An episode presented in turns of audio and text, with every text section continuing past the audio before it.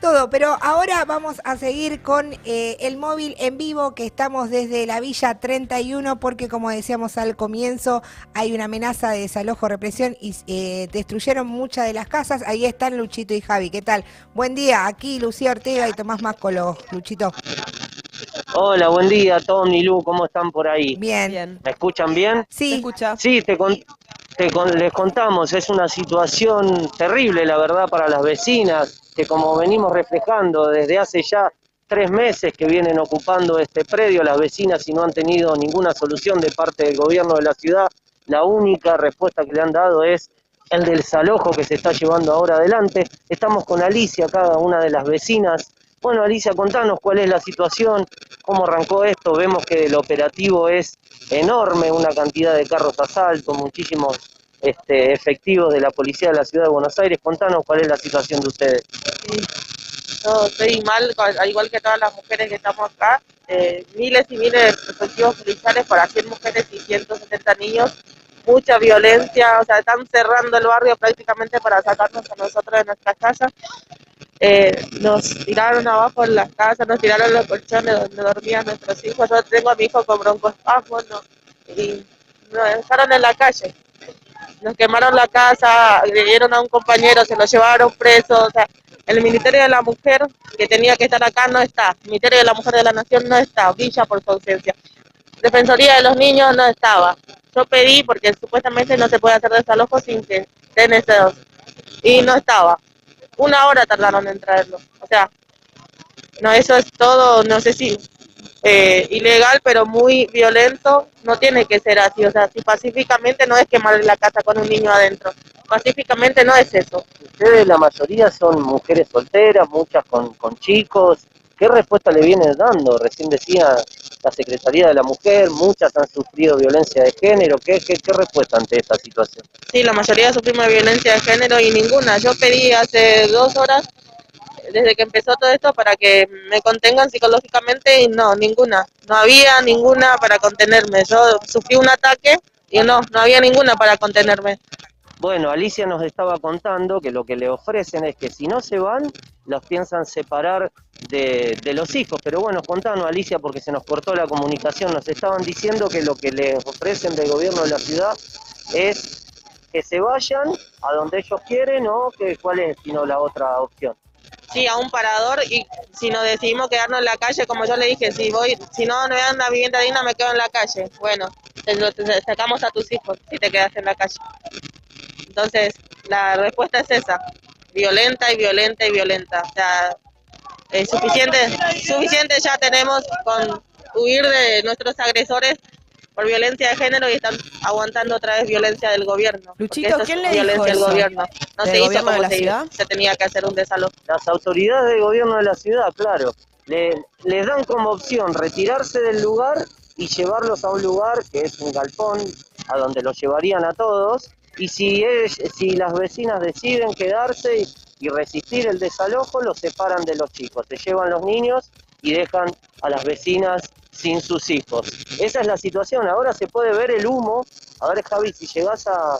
No sé si lo llegan a ver. Sí, lo vemos. Este, porque están quemando, están quemando directamente las casillas, entraron con topadoras, no podemos acceder directamente al predio porque está todo vallado.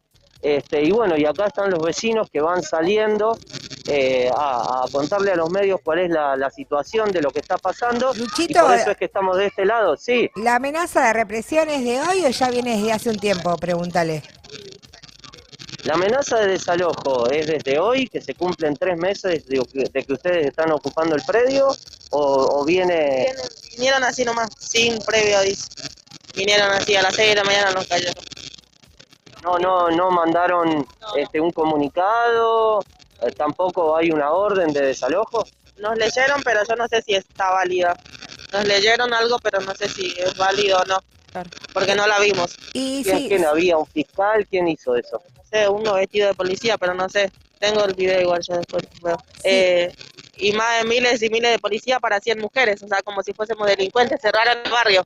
Ni para allanar a los narcos hacen esto. Para sacar a 100 mujeres sin defensa de sus casas, movilizan uh, miles, miles y miles de policías. y también ahora tienen presupuesto para mandar a limpiar el predio, para llevar nuestras cosas, tienen para contratar al servicio de higiene, eh, no sé qué más, motocarros y para pres otros presupuestos que necesitan en el barrio no hay. O sea que esto es un, un es una clara, este, un claro ataque a los vecinos que necesitan una vivienda de forma urgente.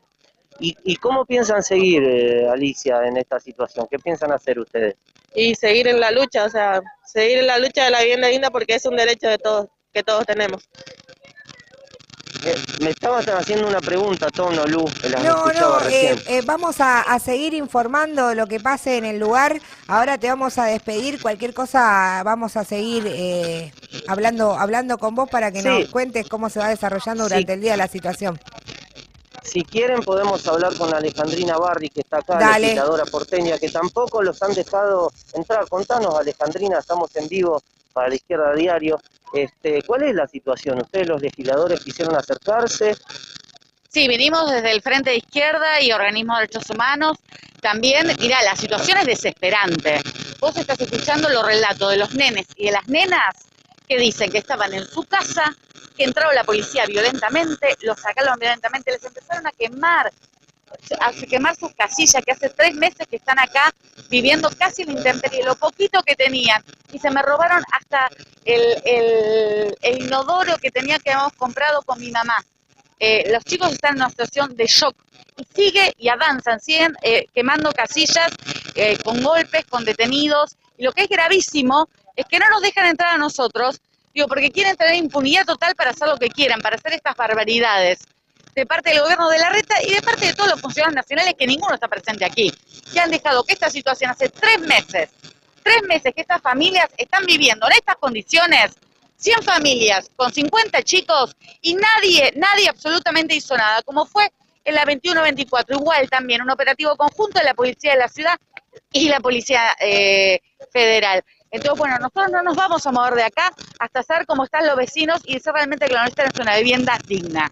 Recién nos contaba una de las vecinas, Alicia, que les ofrecen irse y así van a estar con sus chicos y si se quedan a resistir el desalojo, los separarían de sus hijos. Contaba esa situación. Sí, la situación es terrible. Mira, el, modo superando sea el gobierno que sea es el mismo. En Guernica pasaba lo mismo, la toma de la 21-24 pasó lo mismo. Acá también les ofrecen, eh, te separo de tus hijos siempre jugando con eso. Muchas de estas mujeres son víctimas de violencia de género y tuvieron que huir. Tuvieron que huir porque no hay en este país eh, viviendas para mujeres que sufran violencia de género. Tuvieron que huir. Entonces ahora la amenaza que también te separa de tus hijos. O sea, la amenaza que tuvieron con el agresor, ahora la reproducen directamente los gobiernos.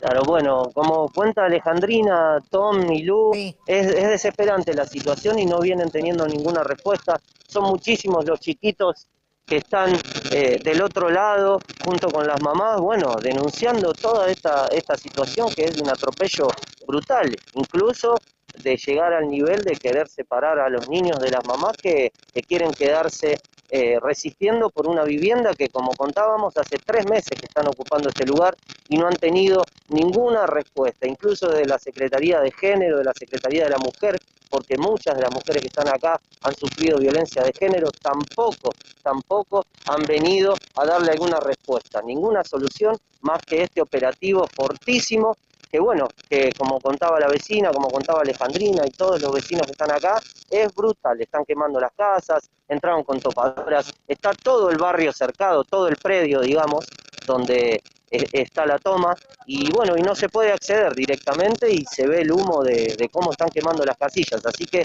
la situación es esa hasta el momento. Muchas gracias, Lucho. Bueno, vamos a seguir.